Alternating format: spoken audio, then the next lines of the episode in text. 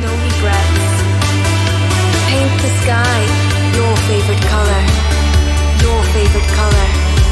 Oh, Chispum. chispum. Se acabó. Se acabó, no, empieza. ¿Se acabó o empieza? Empieza. Se acabó el vídeo este Sí. y se empieza la, la- Muy- la- Iba a decir la locura suprema. Muy buenas tardes a todos, muy buenos días por si nos escuchas en diferido, o muy buenas noches si no tienes otra cosa mejor que hacer que ponerte un vídeo de Atlantics. Muy buenas. En resumen, aquí estamos. eh, aquí estamos porque Akami se ha empeñado, se la ha puesto entre ceja y ceja. Porque había que empezar en enero, que es el primer mes. Empieza el, el año, hay que empezar el internet de tu color favorito. Pues nada, al lío. eh, con lo bien que estábamos en casita, cada uno tumbado en el sofá viendo. Bueno, ahora, ahora Habla por preparando ti, habla por ti, habla por ti. De Eurovisión no me hagas hablar. No me hagas hablar porque vengo muy calentito. Ti, ti, ti, ti, ti. No, vengo muy calentito. ¿eh? toco la Con, eso, con eso del idioma, idioma inventado. ¿Vale? ¿Que ¿Quieres Bueno, hablamos del idioma inventado? Que No me es- seas troll de Twitter que te conozco. No, a mí no me, me estoy muy calentito con el Eurovisión. Ya veremos qué pasa en la las semifinales. Pero vamos, que ya. Empezamos el quinto, la quinta temporada de Internet de tu color favorito. que nos hemos liado la manta a la cabeza y que vamos a dedicar esta quinta temporada a hablar de algo que nos apetecía mucho. Lo que pasa es que a lo mejor soltamos la lengua, pero bueno, somos como somos. Y es hablar de educación. Sí, de lo mal educados que somos. Básicamente, Santi y yo. Ahora te vuelvo a decir Somos- que eso serás tú, compañero. Mal educados y vamos a hablar de educación. No, vamos a hablar de educación porque al final es una deriva en la que va cogiendo el programa, ¿vale? Vale. El programa va cogiendo eh, un tono, una deriva, mm, como lo queráis llamar, y mm, al final nos va dirigiendo hacia ahí, ¿no? Sí. Eh, hemos, no, vaya, no vamos a hablar de educación este año como si fuera algo nuevo en Internet tu color favorito, porque lo hemos hecho muchas veces. Hemos hablado de educación, hemos tenido a nuestros eh, profesores de cabecera, eh, siempre tenemos, siempre estamos en ese ámbito, ¿vale? Siempre hemos tocado ese ámbito. Así Somos que, papás que han niños que están dejando la adolescencia, o sea, se nos nota. Claro, y entonces, eh, y además creemos que la educación es el arma más potente que hay ahora mismo en este mundo. Estamos, no, lo estamos creemos- hablando de Ucrania, pues efectivamente el arma más potente que hay en este mundo, pues si quieres hablar de guerras, hablamos de guerras, es la educación. Eh, sí, no, lo sabemos nosotros y lo sabe más gente. Por Claro. eso hay a quien le interesa potenciarla y a quien no le interesa potenciarla. Bueno, ese es, eh, ese Así es que un- vamos a hablar de educación y nos vamos a Hmm. poner las pilas con este tema. Y vamos a, como nosotros, eh, como decía Cami antes, somos gente, bueno, mal educados, po- con poca educación, Hmm. lo que vamos a hacer es buscar a gente que sí tenga ah, cosas interesantes que gente, decir que, gente que no sea de aquí, gente que sea de fuera. de fuera, ¿sabes? Sí, están preparados. Sí, dale, dale otra vez, que no salió. No, no salió porque Pero- está... No, bueno, Ya, ya, funciona la ya máquina, saldrá. Ya saldrá. Bueno, eh, Era un gag esto, ¿eh? Era un, un, un gag cómico que yo Sí. tenía que sacar, pero no ha querido. No, no funciona. Lleva funcionando toda la tarde. Es el directo. Joder, cómo vienen de preparados los de fuera. ahora sí. Ahora salió Manquiña. Bueno, Manquiña eh, va a estar muy presente ¿eh? en, sí. nuestras, en, nuestras, en nuestras oraciones. En nuestras Entonces, sí, sí, sí. pa- Quiero que este año eh, no estemos tú y yo solos, aparte de los invitados, sino que también haya, haya pues algunos personajes de, de- que vayan pasando. que vayan Ellos pasando, entrando, gente-. Me llamo Bond. Por ejemplo. James Bond. Vale, Él pues seguro que también de educación tiene mucho que decir. Seguro, seguro Vale. que sí. Bueno, el caso es que vamos a estar emitiendo, estamos ahora mismo emitiendo en YouTube, en Facebook y en Twitch. Esto de Twitch es nuevo para mí. ¿Tú ya tienes más experiencia? Yo, bueno, sí, he hecho unos cuantos programas, pero mm, mm, Twitch es, A ver qué sale. es, es eh, otra plataforma más. Sí. Que podemos estar en ella, que nos sale al mismo precio, también te digo. Está el pag- No, todo pagado. Aquí No, está todo to- pagado. todo pagado al mismo precio, entonces también vamos a estar en Twitch. Sí. La gente que nos quiera escuchar en, en directo, cualquiera de las plataformas eh, vale lo mismo. Y en todas las plataformas, en Twitch dura un poquito menos. El programa eh, se borra antes, pero siempre nos vas a ver en YouTube después. Siempre nos vas a ver después si quieres en, Queda el en pozo ahí Facebook. para eh, nuestro escarnio. Efectivamente. Tendremos el chat, el chat activado. Métele ahí, eh, Gerundio, el chat. No, arriba, el- ahí. Donde pone chat. Y si tenemos algún comentario, lo vemos ahí. Tú de vez en cuando toca por ahí. Estoy hablándole así para un lado a nuestro técnico de sonido. Ahí Eh, cuando los haya comentarios que estarán aquí. tengáis. No va, no va a faltar de nada. Aquí no va a faltar nada. Tenemos Eso es. aquí uno de, de prueba. Muy Hablando en inglés, así dominamos todos los idiomas. si hace falta, no hay ningún problema. Incluso idiomas inventados dominamos ya también. ¿eh? estamos otra vez. Acabaremos hablando. Bueno, el caso es que. No, Aquí, aquí Bueno, vamos a llevarnos bien, porque si no van a haber hondonadas de no hostias. quiero hablar yo de Eurovisión, ¿eh? Si No hablemos de Eurovisión. Mm, Bueno, el caso es que eh, hemos dicho que en estos programas pues tendremos algún invitado. Esto va a seguir un poco en la línea, si me dejas, del Si me episodio- de- de, la cuarta, de la cuarta temporada. Y es que nosotros tenemos el salón abierto, hemos montado nuestra mesita de, de té, Ay, aquella canción que me gustaba de un salón de té, un salón de té, con esa mala leche y un salón. Bien, Bueno, años pues 80, ¿qué, qué daño hicieron, Dios mío. tendremos nuestra 80. mesita y la gente irá entrando y saliendo. A veces habrá gente que pasará por aquí, saludará Mm. y vendrá, eh, y otras veces no. Lo que sí siempre tendremos es alguien relevante y que de verdad eh, sepa. Alguien interesante. eh, por ejemplo, dale para adelante. Ya está ahí. Sí, hombre, tenemos aquí con nosotros hoy ni más ni menos que a Silvia Álava. Muy buenas tardes, Silvia, ¿qué tal estás? Hola, ¿qué tal? ¿Qué tal estáis? Bienvenida, Silvia, bienvenida a Internet, tu color favorito, a esta quinta temporada. Que ya hacía que no nos veíamos desde aquel día que le hicimos pasar aquel mal rato en el Digi Sumitest, Sí, es que, verdad. la, que la rodeamos entre los dos. Y, Es verdad, po- pobre ella. Qué allí. susto se llevó la Sí, madre. sí, ella, además, yo he revisado varias veces el, el vídeo porque hay, hay unos momentos en que das así un pasito para atrás. Hay una- hay un idioma- hay un- sí, porque tuvimos un invitado que nos hablaba del, del idioma gestual, ¿no? Sí, hemos- eh, con, con Pincholeto hemos hablado de la comunicación no verbal. Comunicación no, verbal. Entonces yo, yo me quedé con alguna coletilla y la de dar un pasito para atrás. ¿Sabes esa postura en la silla de... sí, sí, sí. Solo le faltaba cruzar los bracicos. Ay, ay, Ay, Eh, Pero no, Vale. pero no, pero se portó muy bien porque Silvia además es muy educadiña. Sí, ¿eh? sí, Aquí la lo tenemos. ¿Ves? Una persona educada que tiene cosas Claro, y nos viene perfecto. Bueno, para esas dos o tres personas en el mundo que no sepan quién es Silvia Álava, porque es que no hay más que encender la tele, Silvia, y ya estás. O sea, es que estás en todos lados, eres omnipresente. Bueno, pues Silvia Álava es una psicóloga clínica que, que tiene mucho que decir, eh, y lo dice, y lo ven ustedes, no tiene más que stalkear un poquito en Google, Silvia Álava Sordo, o en su página web, silviaalava.com, y van a ver que es una mujer que tiene mucho que contar y lo hace muy bien eh, en esa relación que podemos tener los padres para educar a nuestros hijos, sobre todo desde muchos flecos, pero en el que queremos hablar hoy contigo, si te parece, es sobre todo en el de la, el de la educación, ¿de acuerdo? De la educación y la felicidad de nuestros hijos. Hoy, mira, tenemos a Carlos de Infoacosto Sí. también, ya está por aquí en el chat. Le damos, hola. Carliños, tú sabes que puedes entrar cuando quieras. ¿eh? Bueno, pues eh, si te parece, eh, Silvia, charlamos un ratito ahora sobre en torno a esa palabra, la felicidad de los hijos, eh, las pantallas y la educación. ¿Te parece? Me parece fenomenal. Cuando queráis y, y lo, yo, lo que queráis. Silvia, a mí me hablas de felicidad, niños y pantallas y ya está todo dicho. Claro. O sea, no hay más cosa más feliz que un niño dejándole con la pantalla, ¿no? ¿Tú crees realmente o es una felicidad ese enganche momentáneo? ¿Tú Claro, crees que ¿qué- eso a es- medio es- largo es plazo le ¿Qué va a es hacer feliz? feliz? Claro, que ser feliz. Pues, Un eh, niño cuando es feliz, Cami. la- la- a ver, la felicidad es fácil de conseguir para un chaval. Por ejemplo, Mm, Es darle lo que te pide. a dolor. Ah, sí, tú le das lo que te pide y ya es feliz. Yo no le veo otra vuelta de hoja. No sé si tú tienes otra, otra idea, Silvia.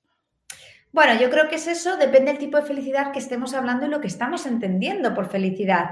¿Por qué? Porque es que a veces malentendemos la felicidad y lo que pretendemos es que felicidad asociado a estoy alegre, estoy contenta y estoy haciendo cosas que me gustan. ¿Vale? Eso es maravilloso y todos queremos tener de eso en nuestra vida. Pero si pensamos que esto es la felicidad, mm, lo llevamos un poco chungo. ¿Por qué? Porque anda que en la vida que no hay que hacer cosas que no te apetecen, ¿no? Que a veces que suena el despertador por la mañana y dices, ostras, yo me quedaba aquí durmiendo un rato más, ¿no? O, uy, Bueno, tengo que hacer una cosa para de- mañana. De, de papás que dicen, es que hoy no se quiso levantar. Es que no sé, bueno, pues te- lo siento mucho. Bienvenido al mundo real, o sea, yo, se cuanto más de- grande sea el escalestri que me regalan, más feliz soy. Entonces me tienes que sacar de ahí, porque vamos a ver, la felicidad. ¿Tú no fuiste un niño feliz o qué? Yo tuve un escalestri pequeño. ¿O fuiste poco feliz?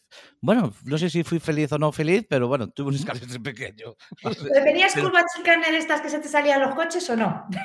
Sí, sí, no, No, no. Era, era de rally. Es que somos hermanos. Sí, claro. Tuvimos el mismo escalestri. Pero, pero bueno, entonces eh, tú no, no enlazas directamente la felicidad con los momentos alegres. Es que creo que una cosa es sentir esos momentos de alegría y otra cosa es pensar que para ser feliz tenemos que estar todo el día alegres, todo el día divirtiéndonos, porque es que eso es una falacia, es que eso no existe. Y tampoco podemos educar a los niños, es que el ser feliz es hacer lo que te gusta, porque es que si no les estamos haciendo, pues mm, mm, estamos garantizando que estén muy frustrados, porque no soy feliz porque me tengo que levantar para ir al colegio, para ir al instituto, no soy feliz porque tengo que hacer los deberes y no me gusta hacer deberes, no soy feliz porque tengo exámenes, no soy feliz porque un profesor me ha dicho que me calle, que ahora no me toca hablar. No, la felicidad va un poco de entender la vida, de tener ahí los pies en la tierra, saber qué se puede hacer en esos momentos y, por supuesto, disfrutar de las situaciones agradables, disfrutar de esos momentos de alegría, pero entender, por favor, que ningún papá, que ninguna mamá que nos esté viendo, que para conseguir que los niños sean felices hay que darles todo, todo lo que quieren. Vale. De Y ahora- La frente, ya Más más. que ya nada, ya yo creo que ahí les vamos a hacer a medio largo plazo bastante infelices, ¿vale? A lo Papá, mejor cuando llega a casa os va a quitar la Play. Hombre, tengo unas ganas. Vale, entonces eh, la virtud está en los tonos grises, quiero decir, o sea, ni, ni un 0 ni un 10, y luego hablamos de notas si quieres. Eh, de, la, la felicidad está en los tonos, para no decir grises, en la variedad de colores. Así es, en la variedad de colores y en entender todas las emociones. Fíjate, yo me llevaría esos colores a las emociones, ¿no? Que cuando son Vale, niños muchas veces trabajamos las emociones con colores y el entender que la vida está hecha de emociones agradables y desagradables, que lo que vamos a hacer es enseñarles a qué, a potenciar las agradables y tener esos momentos de alegría. Pero fíjate que hay una emoción que es agradable, que tenemos que reivindicar, y yo creo que más ahora con toda esta situación que hemos vivido, ¿no? Del coronavirus, que es la calma y la serenidad que también se puede ser feliz desde la calma y de la ser- desde la serenidad, que no podemos tener al niño aquí continuamente arriba todo el rato haciendo cosas divertidas. Uf, Vale. Tú abogas, abogas por el aburrimiento. Abogo porque de vez en cuando está muy bien que se aburran. ¿Por qué? Porque el aburrimiento, ¿sabes? Para, sirve para un montón de cosas. Entre otras cosas, para trabajar tolerancia a la frustración, para aprender a estar a gusto con nosotros mismos, que somos las únicas personas que tenemos garantizados que nos van a acompañar el resto de nuestra vida. Y si no sabemos est- estar solos, vamos a poder tener bastantes problemas, sobre todo cuando lleguemos a la adolescencia y a la edad adulta. No está documentada ninguna muerte por aburrimiento. Me muero de aburrimiento. No, no, no te preocupes, que nadie se ha Me, muerto. me encanta, me encanta porque no dice que no las haya. No, no, Dice que no están documentadas. Documentada por lo Sí. menos no está, ¿vale? Se pilla los dedos ella. es que es científica y... eh, No, y no, no, no, es que, oye, la tesis doctoral pesa, ¿eh? Que ha sido muchos años para sacarla. No, ya deja las cositas claras y El concepto es el concepto. el Esa es la cuestión. eh, la cuestión del concepto no está documentado. Vale, Muerte perfecto. por aburrimiento. Efectivamente. Bueno, ella es, eh, es doctora en psicología clínica y además es una escritora mm, prolífica, porque eh, ¿ocho libros, Silvia? Siete. Siete. Siete, Bueno, va, yo ya estoy deseando que saques el siguiente. Oye, pero no son todos míos, ¿eh? Que hay algunos de ellos que les he hecho Vale, eh, con, con otras personas, ¿eh? No, no puedo llegar a decir que el mérito... Pensé que eran robados. Vale. Pensé que era. no- no tengo- Vale. Porque más o menos ocho libros es lo que tengo yo también. Sí, ocho libros que tengo yo en casa, quiero decir. no- en total. en total. En total. Bueno. Y, y- y tres eran obligados porque fueron el, el Quijote y el que nos la mandaron el- Biblia, dilo. nos mandaron a comprar. Es que en casa éramos socios del círculo de lectores. Ahí sí, y es verdad. había, había libros a dolor. Es verdad, sí, Sí. porque venía la señora y Nuestra, algo nuestra había que madre cogerle. era la forma que tenía de. Claro, ella con sus habilidades, ¿no? ¿De acuerdo? Una mujer que, que se hizo a sí misma, igual que mi padre, y que se marcharon en su momento, como muchos, con la mano delante y otra- detrás, entendía que si había muchos libros, algo se nos pegaría. Ujú. Pues, Y entonces se hizo socio del círculo de lectores. qué error, efectivamente. Bueno, eh, hablando de libros, y precisamente me apuntaba yo una frase de. eh, eh, enséñalo, que lo tienes ahí, por favor. Enséñalo. ¿Qué tiene el libro ella ahí? Sí. A ver, ¡De ¿eh? nuevo! Por favor, Hombre. ¡De nuevo libros! Que estoy muy contenta. Ahí, ahí, ahí. sácalo Ahí, que se enséñalo vea que está ahora. Ahí. El vale. libro nuevo, ¿no? Es- ¿Por oye, qué no soy feliz? No me digas que has tenido narices a responder a esa pregunta. Pues es lo que hemos intentado, por lo menos, el entender, oye, ¿qué es lo que nos pasa? Que a veces no nos encontramos bien, si es que no estamos definiendo bien la felicidad y sobre todo lo que es más importante, ¿qué podemos hacer? ¿Cuáles son los aliados de la felicidad? ¿Cuál es el método para incrementar ese bienestar emocional? Eso es un poco lo que hemos, lo que hemos intentado hacer este libro que está hecho con mucho cariño, bueno, pues para que acercar a las personas todas las cosas que hacemos los psicólogos en terapia y sobre todo está, es un libro que está pensado para ayudar y para ayudar mucho. Vale.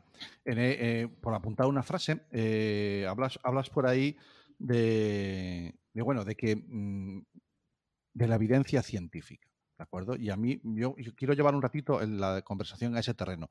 Porque, claro, estamos hablando de emociones y de cómo me siento. Y de repente eh, me, tengo que creer que hay evidencias científicas sobre eso. ¿De acuerdo? Hay una frase en la que dices tú que eh, no, mm, yo ya seré feliz cuando me case, seré feliz cuando tenga mucho dinero, pero dices tú, no hay evidencias científicas suficientes para demostrar que todos esos argumentos te vayan a dar la felicidad. ¿De acuerdo? Vale, por un lado, eso ha quedado, eso ha quedado patente. Pero, eh, ¿qué nos cuesta entender de que, la feliz, de que nos- las emociones se pueden medir y que además tenemos que entender que hay expertos, como puede ser un, psi- un psicólogo o una psicóloga como tú, que nos pueden ayuda- ayudar a gestionar esos niveles. Como cuando estamos bajos de, de- de los glóbulos rojos o tenemos anemia, pues que hay formas de medir eso y que podemos subirlo con alguna ayuda. ¿Qué nos cuesta a nosotros eso? Nos cuesta muchísimo, pero porque nadie nos lo ha enseñado. Ese es el principal problema que tenemos, ¿no? Uno de los capítulos hablamos de, pero ¿qué me pasa si yo mismo no me entiendo? Claro, es que lo que tengo que aprender es saber qué es lo que me está ocurriendo, a perder el miedo. Antes hablábamos del aburrimiento decíamos, ¿es bueno que los niños aburran? Pues un poquito sí. ¿Por qué? Porque nos ayuda a estar en contacto con nosotros mismos y a perder el miedo a mirar hacia adentro. ¿Por qué?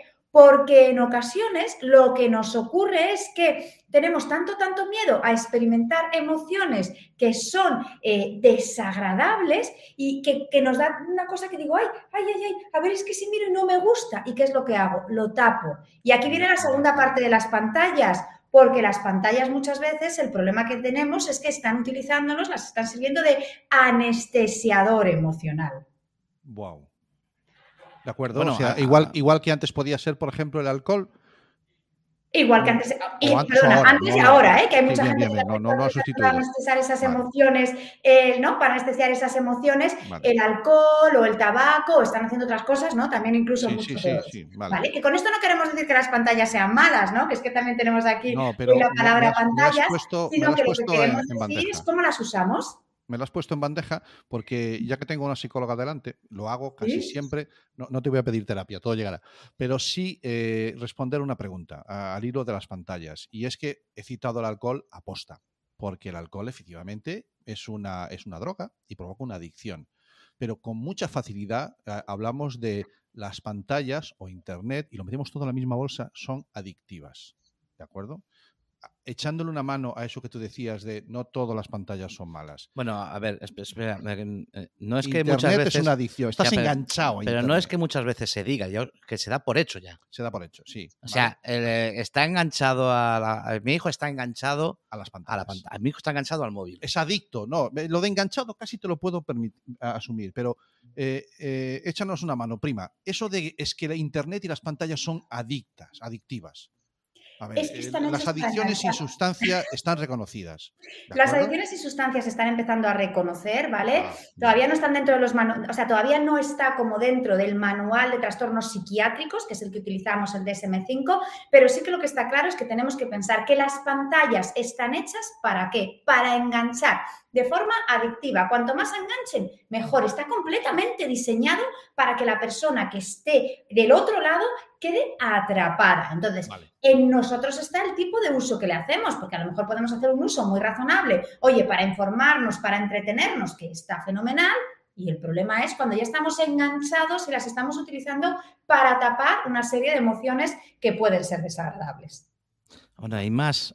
Yo, aún- o sea, te lo cojo, te lo compro y te lo subo. Sí. Olin, A ver, Eh, hablando del juego. Sí, eh, no. eh, mm, profesionalmente te atrapa, te atrapa la pantalla. Ese profesional que sale de trabajar y llega a casa y sigue enganchado al trabajo Ah, wow. porque la pantalla sigue delante. Porque estás hablando, estamos hablando de, de educación, Desde el estamos punto hablando de, sí, pero cuando ya cuando hablamos de, de ese tipo de, de- de- de enganche ¿no? de- a las Sí. Eh, ya, no, ya no solamente es en los niños, ¿no? Ya no solamente es en los niños, ya incluso Los decir- profesores, por ejemplo, han tenido eh, ahora mismo con el tema de la pandemia, eh, se han visto, si ya de por sí son un colectivo que se lleva mucho trabajo para casa, sobre todo cuando tienen que preparar materiales, cuando se, eh, eh, en un centro, si les toca trabajar en un centro que trabajan por proyectos o que trabajan por, bueno, con, con otros sistemas en los que ellos tienen que generar los contenidos, hay muchos que se llevan el trabajo para casa. Pero es que ahora eh, lo- era 24/7.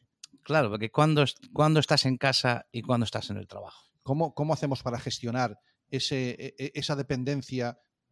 Intento evitar palabras clínicas, pero a veces me cuesta. Eh, es- ese enganche y ese de estoy en todo momento conectado al trabajo. ¿Cómo puedo aprender a gestionar eso, Silvia?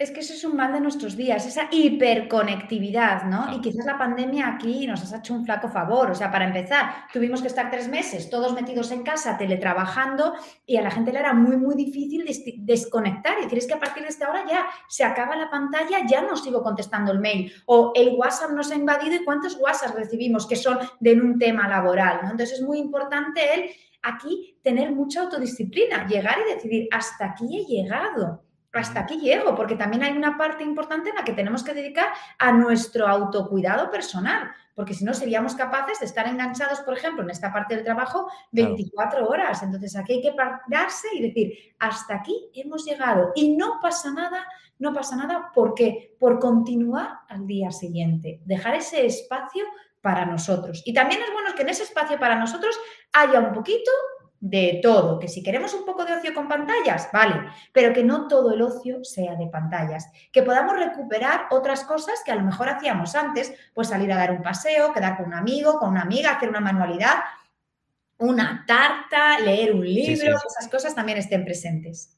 Hay Sin una cosa que Santi tocaste, que es, eh, hablaste de, como Silvia, eh, hablaste de profesores, hablaste del colegio, Lo y a mí, sí. a mí esa figura del psicólogo en el colegio está Ah. tan, eh, cuidado, mm, Me- Melón importante, melón porque, eh, eh, ¿cómo ves? eh, bueno, has escrito libros educando de 0 a 6 años, ¿vale? Y, y- y hasta adolescentes. La figura del psicólogo y la infancia y el colegio, desde el punto de vista de algún padre, está estigmatizado al punto de que, ¿cómo vas a llevar al niño al psicólogo tan pequeñito? O, o- o la típica de, "Al- tuyo ya lo llevas, al psicólogo. Claro, no, no. Y, y- y el hecho de que, no, no, es que le llamó el psicólogo del, insti- del instituto. Uy, mi madre. Ya, a ver qué ha pasado. ¿Qué ha Dios mío. Pre- ah, prefiero que me llame la enfermera de que se ha roto una pierna. Estoy de acuerdo, sí. Sí, que no que me digan, no, es que mi- a tu hijo, ya soy el psicólogo de instituto y te llamo para hablar contigo. Dios, te tiemblan las canillas, macho. Entonces, ¿A eh, quién que- le habrá pegado el niño esta vez? no, pues si, pues si aún pega un bueno, pero si está, si es el psicólogo, es Que que, está zumbado. claro. Ahí estamos. ¿Cómo salimos de ese Solo van, los, solo van los zumbaos al psicólogo. ¿Cómo salimos de ese bucle? Yo Eh, creo es- que lo que tenemos que abogar es por la importancia que tiene la salud mental, ¿no? Dejar de estigmatizar la salud mental. Porque primero, ir al psicólogo no es estar loco. Ir al psicólogo implica que soy consciente de que, oye, que, que en un determinado momento puedo tener un problema o no me entiendo muy bien a mí mismo o a ver cómo gestiono estas emociones y que pido ayuda y que quiero solucionarlo. Pero no significa que esté loco. Yo creo que es fundamental que dejemos de estigmatizar la salud mental, que dejemos de estigmatizar que es que a los, a los psicólogos Sí. solamente van las personas que tienen problemas, sino que los psicólogos estamos para ayudar. Que es cierto que cuando hay un problema, por supuesto, por supuesto que somos capaces, pero es que hay muchísimas personas que nos piden ayuda para qué? Para mejorar, para mejorar determinados procesos. Y quizás lo ideal y lo que nos tendríamos que, eh, que plantear también es que, por ejemplo, desde los centros educativos pudiera haber un espacio que ya hay en muchos colegios, que sí que lo hay, donde podamos trabajar toda la inteligencia emocional, donde podamos enseñar a los niños a percibir correctamente las emociones y que sean capaces de, expresar- de- de- Claro. de expresarlas de una forma correcta, comprenderlas, a ser capaces de regularlas. ¿Por qué? Porque esto sería una inversión impresionante en la salud emocional de los niños y de las niñas e incluso podría tener en un futuro eh, a nivel de salud mental ver cómo eso puede eh, tener es- determinadas estrategias y evitar muchos problemas de la salud mental. O sea, la figura del psicólogo en, en el. Yo, a mí me parece que la yo creo que debemos, en principio, educar a nuestros hijos desde la normalidad a la hora de, de- utilizar el psicólogo, ¿vale?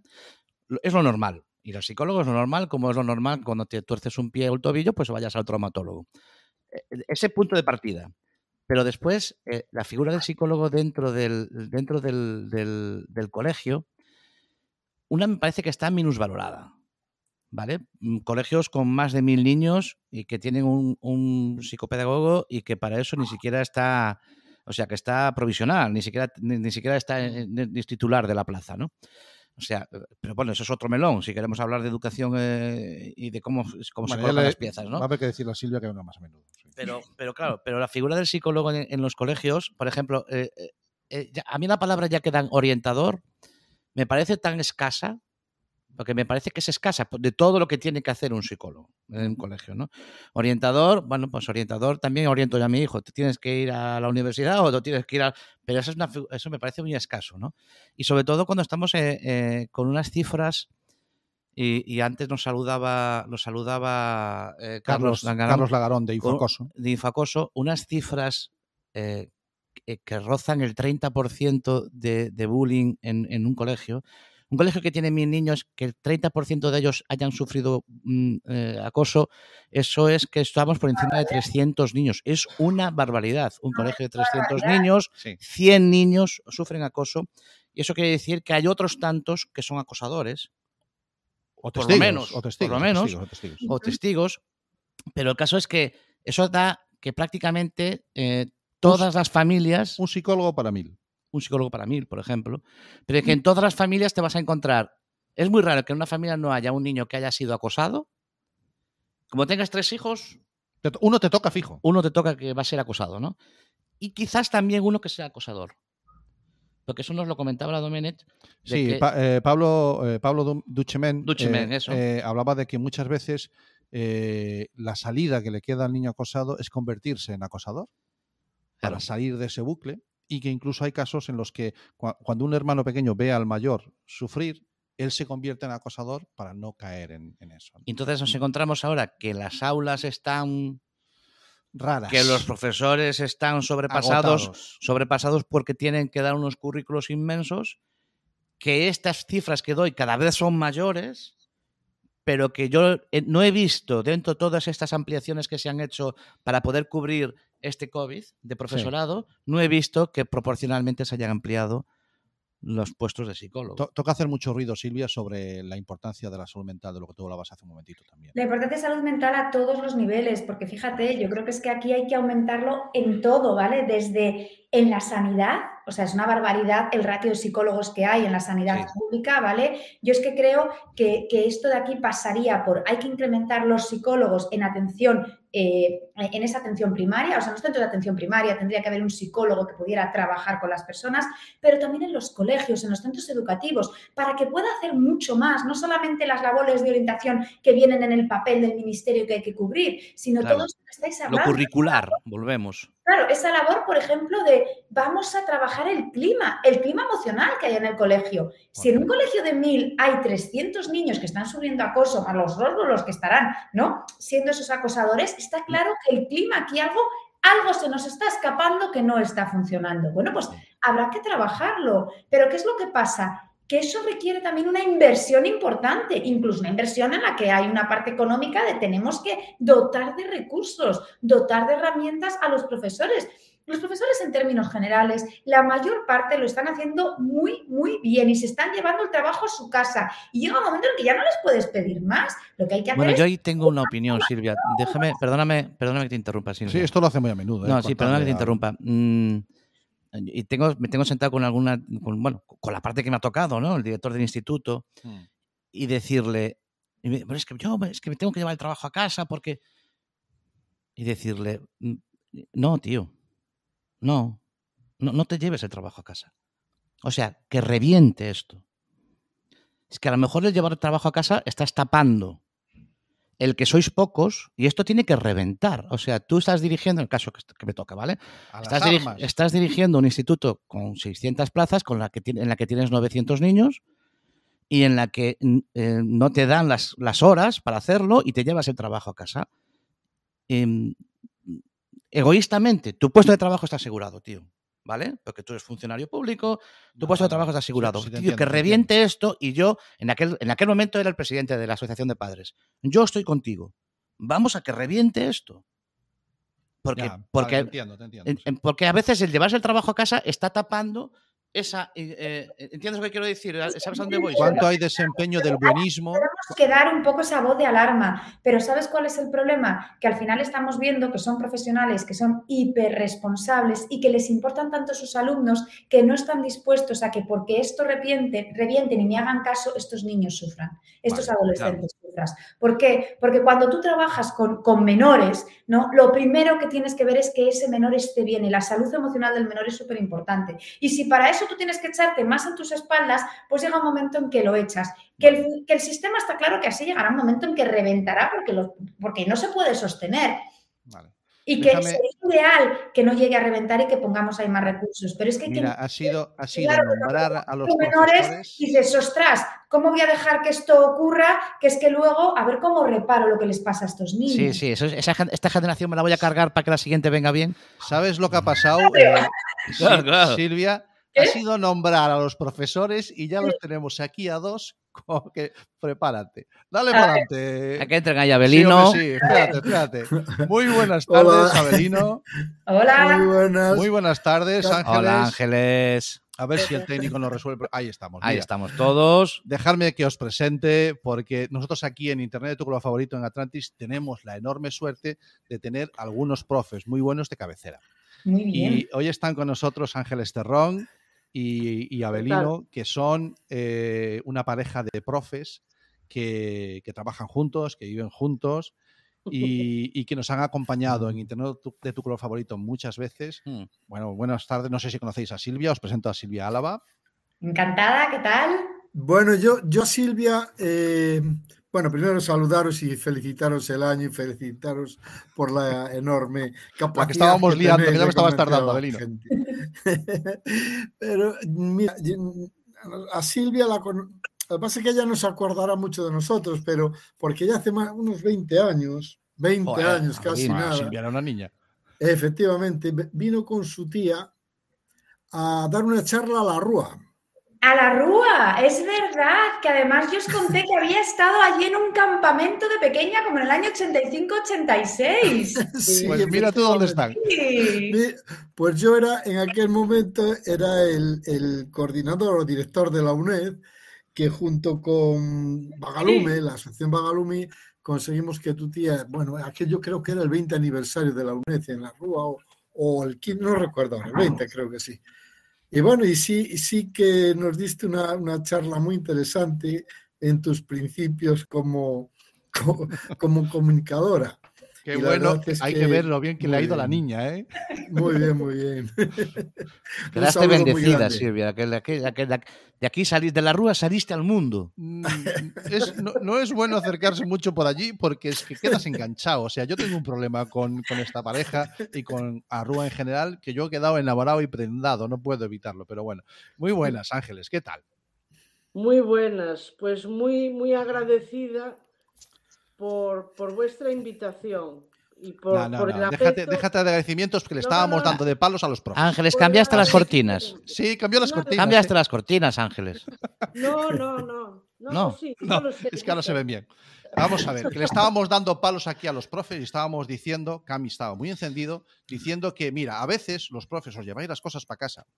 Y hablábamos de la felicidad y estábamos hablando de educación y a veces por vuestra felicidad, si a veces no será mejor parar y que esto reviente. ¿Era un poco tu argumento, Cami? Sí, yo soy, yo sabéis que soy mucho de a las armas. A las armas. sí. Entonces es, los profesores a veces, eh, sobrepasados por la parte curricular, eh, no son capaces de llevarse, de hacer todo el trabajo en el sitio y se los llevan para casa y a veces tienen que hacer tarea en casa. Y yo me tengo reunido, pues, en aquel caso, pues, pues con, otro- con un, un director de instituto y decirle, no, no, es que no te lo lleves, deja que reviente. Macho, eh, que- pues no soy capaz, digo, es que esto no, a mí me sobrepasa, tener 35 niños y este currículum y estas instalaciones, y esto, o sea, no soy capaz. Y, ¿Has eh, visto, has visto cómo se echa para atrás en la silla, ¿no? Sí, sí, sí, sí, sí. también, ¿no? Sí, sí, sí, pero déjala que yo, yo solo los pongo luego ya que suelte. Eh, ¿Tú cómo lo ves? Eh, Ángeles. ¿Hay, hay que cargarse un par de generaciones de niños que, que- que queden mal educados para que los siguientes vengan por lo menos con más medios. No. Toma. no, no, no, no. No. Hay no, que disfrutar con lo que uno hace, Ahí está. nada más. Ahí está. Ese es el secreto. Es que yo disfruto todo. rompiendo. Sí, ya lo sé. Ese es el secreto de todo, es el vuestro y el de vosotros que estáis aquí en vuestro rato libre. Y es el secreto de la felicidad, es el secreto de la educación. Hay que disfrutar y hacer disfrutar. Y entonces ya no, hay- ya no hablamos de cargas, hablamos de, de- de eso, de disfrutar. Si tú Vale. presentas un, un tema, por ejemplo, yo qué sé, pues la, la poesía, y le empiezas metiendo un palo tremendo, pues nada. Pero a lo mejor si le empiezas poniendo una canción de Serrat y luego hablándole de que Benedetti es un gran poeta y, y tú leyéndoles y haciendo un poco de teatro, pues a- hemos disfrutado todos y todos hemos aprendido. Y va rodado. Y para casa, oye, el tema de la carga yo es que no lo entiendo así tampoco, sino como parte de algo que, que- que me encanta hacer. Eso no quiere decir que no todos los días, pues no esté uno cansado, evidentemente, ¿vale? Pero para eso te lees La inutilidad del sufrimiento de María Jesús Alabarreyes y te va a ayudar. Por ejemplo. Vale, vale, vale, vamos cogiendo notas, ¿eh? La inutilidad Sí, sí. sufrimiento. Sí, eh, Se me acumulan las lecturas, no doy para más. sí, sí, sí. Bueno, yo, eh, yo, si me permitís, Adelante. sí, esa es la idea. eh, quiero, mm, mm, quiero deciros algo, un secreto. Estábamos Ángeles y yo conectados antes a otra conferencia, una vez que salimos de clase, pues teníamos una charla educativa y entonces pues estábamos ahí. Pero al mismo tiempo yo os estaba escuchando. Eh, confieso que estaba un poco cansado de aquello y me gustaba más lo que estabais haciendo vosotros. Y, y Cami, Cami apuntó al principio algo así como que teníamos el arma de destrucción masiva más importante del mundo, que era la educación. Esa de educación, esa, ese arma es imposible tenerla si no somos felices. Si no tenemos la felicidad de poder enseñar, de poder hacer radio, de poder ayudar a los demás con tu trabajo y en tu forma de ser y en tu forma de vivir. Yo creo que ese es el secreto. Y a partir de ahí, ponle lo que quieras. Evidentemente Silvia, está uno cansado, Silvia, ¿se, se puede ser eh, en, el, en la segunda decenia del siglo XXI, en los años en los que estamos, ¿se puede ser padre y feliz? Por supuesto que sí. ¿Qué Fíjate, yo me quedo con lo que están diciendo Abelino y Ángeles. Es que al final hay toda una serie de emociones positivas, de emociones agradables que potencian el aprendizaje. O sea, eh, ¿no? Vosotros que hablabais antes de los 80, yo también soy de los 80. Esa historia de no, es que la letra con sangre entra, pi, pi, pi", está demostrado que no funciona, que lo único que consigues es que ese niño, ese adolescente, se te bloquee y ya no va ni para adelante ni para atrás. Cuando tienes un profesor que disfruta, que además eh, ¿no? te está transmitiendo esa pasión por el aprendizaje, esa pasión por lo que hace, ¿qué es lo que ocurre? Bueno, que seguramente que toda la clase va a aprender muchísimo, muchísimo más. Sí. sin duda alguna. Ahí tenemos los casos de, de- que a veces eh, nos encontramos con, con- con auténticos eh, profesionales que te dicen, no, yo soy lo que quieras, ponle eh, psicólogo, ponle filósofo, lo que quieras. Yo soy porque tuve un día un profesor. Au. Esa figura, en- ese- no sé en qué año es, no sé si es a los 14, a los 18, No. pero hay un año y hay un profesor en que marca a muchos profesionales que te dicen, yo es que tuve un día un profesor y ese profesor es el que me, gracias, oh, pum, y él soy ahora lo que soy, ¿no? Cuánta- esa figura del profesor Abelino, ¿cómo, cómo, esa figura del profesor que marca, ¿no? Es el profesor, eh, que, eh, no, ¿cómo le Sí. llamo yo? Eh, bueno, que es el profesor que es de, vocación, ¿no? El profesor de vocación, pero que además Es el maestro, con el alumno, la ¿no? guía, ¿no? Una persona que te guía más allá. Claro, que te guía. Y coincide con Totalmente de acuerdo. que enganchas ahí con el alumno, ¿no? ¿Habéis tenido Hombre, no alumnos, sé- Avelino, que, se- que, que habéis visto que, que han enganchado en algún momento, alguna vez, y dices, "Oh, a, este, a este le gusta esto? Sí, sí, sí. Hombre, sí, sí, sí, sí, sí. Bueno, eso mm, yo creo que igual, igual lo ves porque tú le das tilín como, como otras cosas. Es Sí, decir, sí. sí, sí sabes a que hay alumnos a los que tú le puedes enganchar o que se dejan enganchar o que les engancha.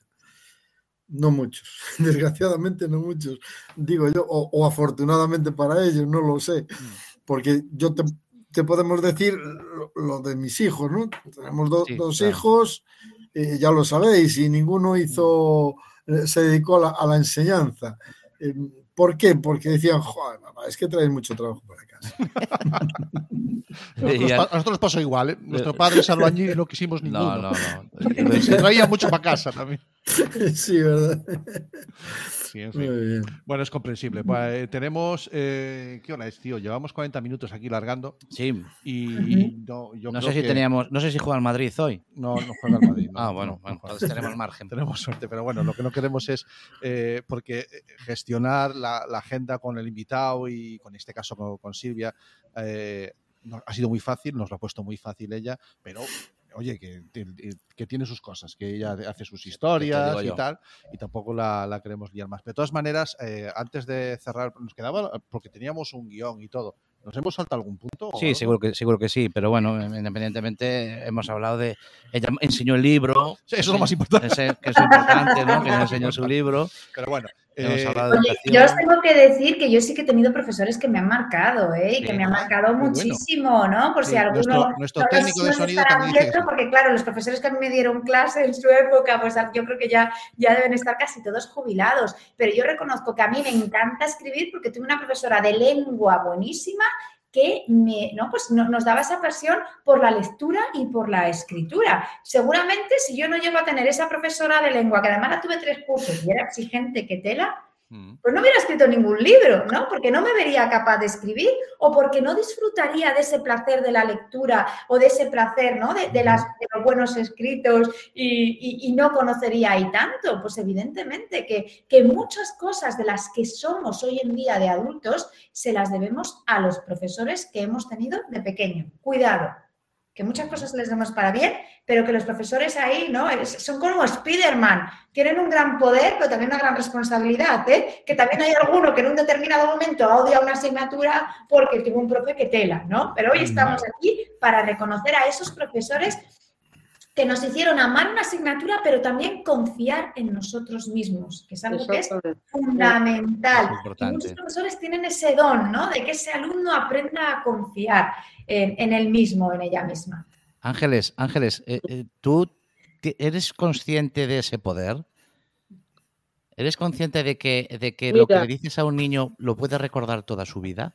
Lo digo porque a mí, me, a, mí me- a mí he tenido profesores que me han dicho, tú nunca vas a valer para nada, y lo he tenido presente toda mi vida. Eso, eso es terrible, igual que. Es terrible.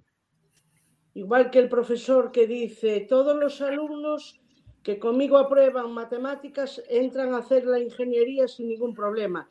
Y yo tuve un profesor que me dijo eso y me marcó. Me marcó porque yo decía, ¿y qué he hecho yo para no poder ser ingeniero? Pero me, Ah, claro. me, me marcó de una forma casi positiva, porque me, me entró una rebeldía ahí tremenda, ¿no? Fíjate cómo Mira, un mensaje que quería ser mm, positivo te hizo daño. ¿eh? Exactamente. Eh, creo que Ken Robinson, cuando dice que hay que encontrar el elemento en las personas, es que cada uno, y pues, bueno, la inteligencia es un factor múltiple, eso es más que sabido, ¿no? Estoy Pero con ese libro cada- ahora mismo en la mesilla de noche, Ángeles. Claro, cada niño tiene, cada niño, cada joven tiene algo de lo que tirar siempre. Y a partir de ahí es donde puedes empezar. ¿Qué ocurre? Que la mayoría de las veces em- empezamos por lo que no sabe, no por lo que sabe. Y es más importante a veces poner en valor lo que, lo que un chico o un niño sabe, lo que sabe hacer, que no lo que no sabe. Entonces, es que ha caído, la, es lo que decía un poco Silvia, ¿no? la, la clase aquella magistral, eso ha caído tre- tremendamente. Hoy aprendemos todos y entre todos y disfrutando. Y comedios que tenemos hoy, fabulosos. Pues, eh, fabulosos. Déjame, Eh, déjame fabuloso. que, de- como último punto de esta, de esta sesión de esta tarde, de esta charlita, eh, hablemos precisamente de, de eso, de educar, eh, no sé, darnos eh, para otros profesores que nos estén escuchando, sabes que este vídeo después lo, compartimos en el grupo de, de Claustro Virtual, eh, tips, consejos, ¿cómo, cómo, cómo podemos evaluar, cómo podemos aconsejar desde el positivo y no desde el fallo? Porque os dais cuenta que corregís en rojo muchas veces los exámenes. ¿de acuerdo? Y marcamos los fallos, ¿de acuerdo? Y lo decía Ancho Carracedo, que si tú pones un punto en un folio en blanco y le preguntas a la gente que ve, te dicen un punto negro. Dios bendito, es un puntito en un folio blanco y nadie Bien. ve un folio blanco, ven un punto negro. Bien, ¿cómo, cómo hacemos para educar desde lo positivo? Consejitos, porque ya sé que esto da para otro programa. Uf. Eh, Silvia, Bueno, yo creo que yo creo que es que aquí hay que darle una vuelta al sistema, me da un poco la sensación. Sí, es eso que a lo mejor hemos dado una, O sea, es que parece que es mucho más importante la nota que aprender. Entonces, como es más importante la nota que aprender cualquier cosita que está en rojo en el examen, es algo que me ha bajado la nota en lugar de qué es lo que he aprendido. Sabemos que, por ejemplo, favorece muchísimo más el aprendizaje la autocorrección. Muchísimo más. O sea, a mí que me den un examen y que esté la mitad en rojo es, bien, mal. Algunos se te echan a llorar, otros les dan igual. Y sin embargo, lo que queremos es no, es que es tomar el error como una fuente de aprendizaje. Esto no está mal esta vez, pero tenemos que ver entonces cómo hacerlo bien. Cuando tenemos ahí la nota, el examen, la corrección en rojo, esto no ayuda, ¿vale? A lo mejor lo que hay que plantearse es que lo que tenemos es que aprender a corregirte tú mismo, aprender a corregir tus exámenes y que cuando hay algo mal y aprendemos a volverlo a hacer otra vez bien, no se viva como me estás castigando a repetirlo. No, no, no te estoy castigando. Quiero que aprendas y además quiero inculcar el gusto por el aprendizaje. Y quizás, a lo mejor suena un poco crítica contra el sistema, pero quizás hay que dejar de endiosar la nota ¿m? y poner el foco en lo que aprendemos y utilizar el error como fuente de aprendizaje. Y para eso funciona mucho mejor que sea el propio alumno quien se corrija. Entonces, yo te voy enseñando a que puedas corregirte. Vale. Fíjate, yo he tenido el caso de. mm, ¿Es una vivecnota? Es una vivécdota mía. Vale. Una vivécdota mía y de mi, de mi gente. De que me dicen que, que es que le- eh, em, el comentario ha sido: es que me parece pocos, pocas veces para poder repetir los cursos. Hay un límite de, poder, no, puedes repetir las veces que quieras. Entonces, eh, es que este año yo no aprendí. Es que me crearon cosas por aprender y me- querría repetirlo Para, para, otra para, vez. Que el propio alumno dice, Sí. me gustaría volver a pasar por el curso porque no aprendí suficiente. Es que hay cosas que me han quedado sin aprender. Sobre todo, esto me pasó en, la- Guau. en el año de pandemia, ¿vale? El año que hubo la pandemia, con todo esto, y de hecho repitió para poder aprender las cosas que le quedaron sin aprender. Vale. Quiero decir, eh, hay una visión. eh, eh, hay Estás una, hablando de escuchar al niño también sí, cuando... una visión en la que dice, hay una visión, eh, es, es un poco, sé que la- eh, quien me lo dice mm, eh, no entra dentro de los estándares, ¿no? Pero eh, eh, eh, que, es- que- que- que le parece pocos años. Que solo se pueda repetir dos veces. Y no, y pocos años para educarse. eh, que parece que con 18 años los niños tienen que salir A educados. ese ya. chaval hay que ponerle el micrófono. Y enseñarles y decirles, venga, ya está, ya podéis salir al mundo y a trabajar. Ya... Uf, es que me han quedado un montón de cosas que aprender. Vale. ¿no? Y entonces eh, eh, tú me estás diciendo, estamos endiosando las notas hasta ese punto, de que lo tienes que aprender y lo tienes que aprender en este tiempo que te marco. Claro. ¿Vale? Y ostras, es que ese tiempo a lo mejor no me llega, ¿por qué no lo puedo estirar y hacerlo en dos años? Es que yo me quedaron muchas cosas por aprender. Ahí está. Eh, fíjate, ese, ese, simple, ese simple cambio de, de Sí. percepción Es que lo que hay que pensar es que rompe el estatus. Es que aprendemos toda la vida, es que vamos a aprender todos los días, es genial. Claro. Esto es una cosa, ¿no? Que también hablábamos de felicidad al principio. La capacidad de aprender y esa sensación de que he aprendido algo nuevo aporta muchísimo a la felicidad. Es una felicidad más del tipo, ¿no? De armónico, esa sensación de crecer. Entonces, hay que ver que es que la vida es un continuo aprendizaje, que es que el aprendizaje no se acaba cuando sales del instituto, Claro. que después del instituto o de la universidad te dejan de poner notas, pero que hay que aprender todos los días y fomentar desde pequeños el gusto por el aprendizaje, que no tiene nada que ver con estudiar para un examen, sino el conocimiento, el saber las cosas. Perfecto. ¿Sabes qué pasa? Que tienen, tienen eh, el acceso a la información tan, tan a mano. Tienen, o sea, nosotros, esta, esta- lo que está viviendo esta generación no lo ha vivido ninguna antes, ¿no? El acceso a la información está, es tan cercano, ¿sabes? Que si quiero aprender algo, lo puedo aprender. En- no necesito Sí, del colegio para ello. Tenemos por delante momentos en los que vamos a tener que cambiar muchas cosas y, efectivamente el sistema educativo se tiene, que poner, se tiene que poner al día porque tiene por delante un reto y es el de... Bueno, el, el reto es el de siempre, es educar Es a nuestros hijos y lo que pasa es que ahora la- las formas tienen que empezar a evolucionar. No voy a decir cambiar, me voy a decir evolucionar. Y yo creo que aquí hemos oído, por ejemplo, de eh, que hay que hablar, hay que escuchar a los chavales. A lo mejor eh, eso puede ser un paso importante. Mm. Yo creo que hay muchos sitios en donde ya se hace. Y ahora le voy a dejar la palabra a Ángeles y Abelino a modo de, de que vayan cerrando esto, porque si no nos tiramos hasta las nueve aquí. Bueno, no, sí. ya no es la primera, Y- primera vez. sí. y, y que nos No, den yo- algunas estaba yo dando mi discurso y vi que Avelino hacía unos gestos con la cara como. eh, Sí, porque Vamos a ver. esta vez voy a darte la razón sin que sirva de precedente. Sí que vale. Y, sí que estoy, mira, yo lo llamaría a esto mm, de educar con una palabra que se llama paciencia. Lo decías hace un momento, ¿por qué tengo que aprender estas cosas en un determinado tiempo? Hombre, se cree que la base me puede ayudar y tal. Yo hoy les hablaba a los, a los chicos de esto que tú, Cami, decías. Y solamente les hice una referencia. Víctor Hugo escribió Los Miserables a los 82 años. Creo que con eso. Hostia, pero Más esa es paciencia, paciencia ya, imposible. cuidado, ¿eh? Esa paciencia, a ver, Avelino. Pero, pero llegó, pero llegó. Sí, mira, eh, eh, una persona que pasó ya hace un tiempo por este programa nos dijo exactamente lo mismo. Y es el, el juez Taín, eh, Toño. Eh, le dijimos un día, eh, da- de- vamos a ir a hablar con, con chavales de un instituto. Tuvimos la oportunidad de dar una charla en, en la Universidad Laboral para 180 chavales y grábanos una frase. Y nos dijo que, que tengan paciencia, que la vida no son dos años, son muchos más. O Efectivamente. sea, eh, Pues a- yo a si a ser completamente de acuerdo. Realmente dijo dos años y un día. Sí, sí, bueno, él años. es más de sentencias. Estoy de acuerdo. Bueno, eh, Ángeles, eh, ¿te ha quedado algo por decir? Seguramente que sí, pero. Me ha quedado muchísimo porque es que Muchísimo. este, tema, este tema me encanta. Y hablaba Vale. Silvia y decía, esta me está copiando, porque esto es lo que yo quería decir.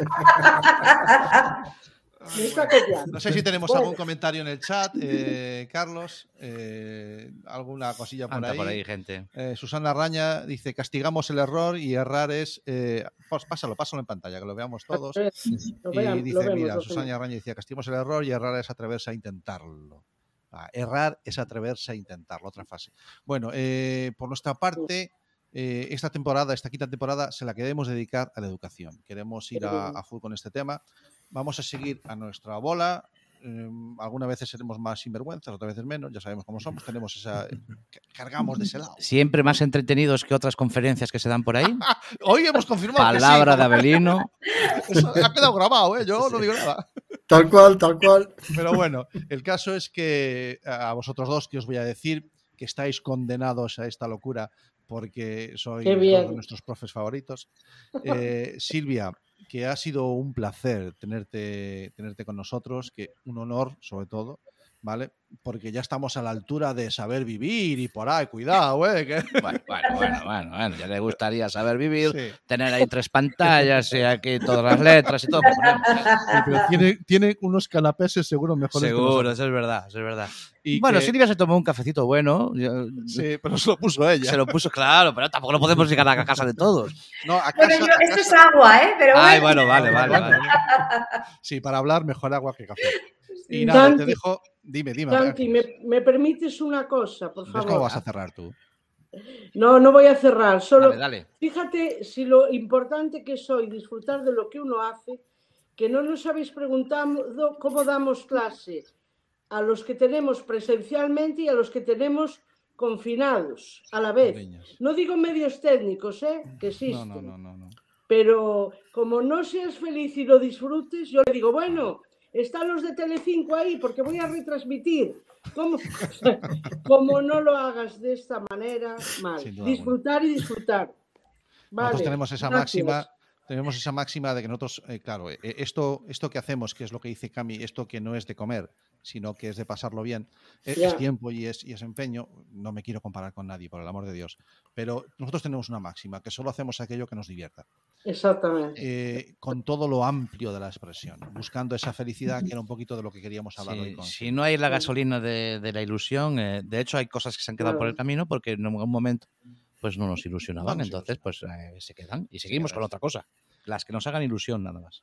Silvia, Muy bien. muchísimas gracias. Oye, gracias por invitarme y cuando queráis repetimos, que yo me lo he pasado muy bien, que lo Mira que, que queda grabado, ¿eh? aquí apunta, apunta aquí. Silvia viene otra vez. Apunta aquí. A ver, ¿cómo está Silvia. la fecha? Apunta, apunta, volvemos a, Pues, pues, que sepas que tenemos los dos próximos meses ya todo ocupado, ¿eh? No sé yo. No sé, sí, la Luego verdad le es- recibirá usted una llamada y ya agendamos. pues nada más. Eh, Nos vamos entonces para casa, tío. Sí, sí, sí. Nada, saludos a toda la gente del chat. Eh, a Carliños, a- que a nos dice por ahí más Carlos. cosas. Los educadores sociales. Ah, amigo, de eso hemos hablado. Orientadores y psicólogos, sí, señor. sí. Y dice que empezamos con Silvia con el listón muy alto. Mm, Bueno, no voy a hablar de listones porque para mí No, todos los invitados son muy Es buenos. verdad, es verdad. muy buenos. Pero eh, Carlos, Carlos está aprendiendo. Es madrileño, pero tiene pinta de gallego, el sí, chavo. sí, sí, sí, sí, sí, sí, Bueno. sí. Y Joanny, que está por ahí. Ay, nuestra voz, te echamos de menos, Joanny, nuestra vocecita. Pues nada, lo dicho, que Chicos. van a ser las 8, que muchísimas gracias, que no me quiero estirar más, que, que hasta aquí la primera, el primer episodio de la quinta temporada de Internet de tu color favorito, eh, educa- Education Version, o cómo le llamamos a esto, tío. Eh, Internet de tu color favorito, quinta temporada. Vale, Tampoco bien. le des muchas más vueltas. Y, Y nada. señores, Nos vamos. venga. Dale al Venga. botón ahí de End Stream y nos vamos. Chao.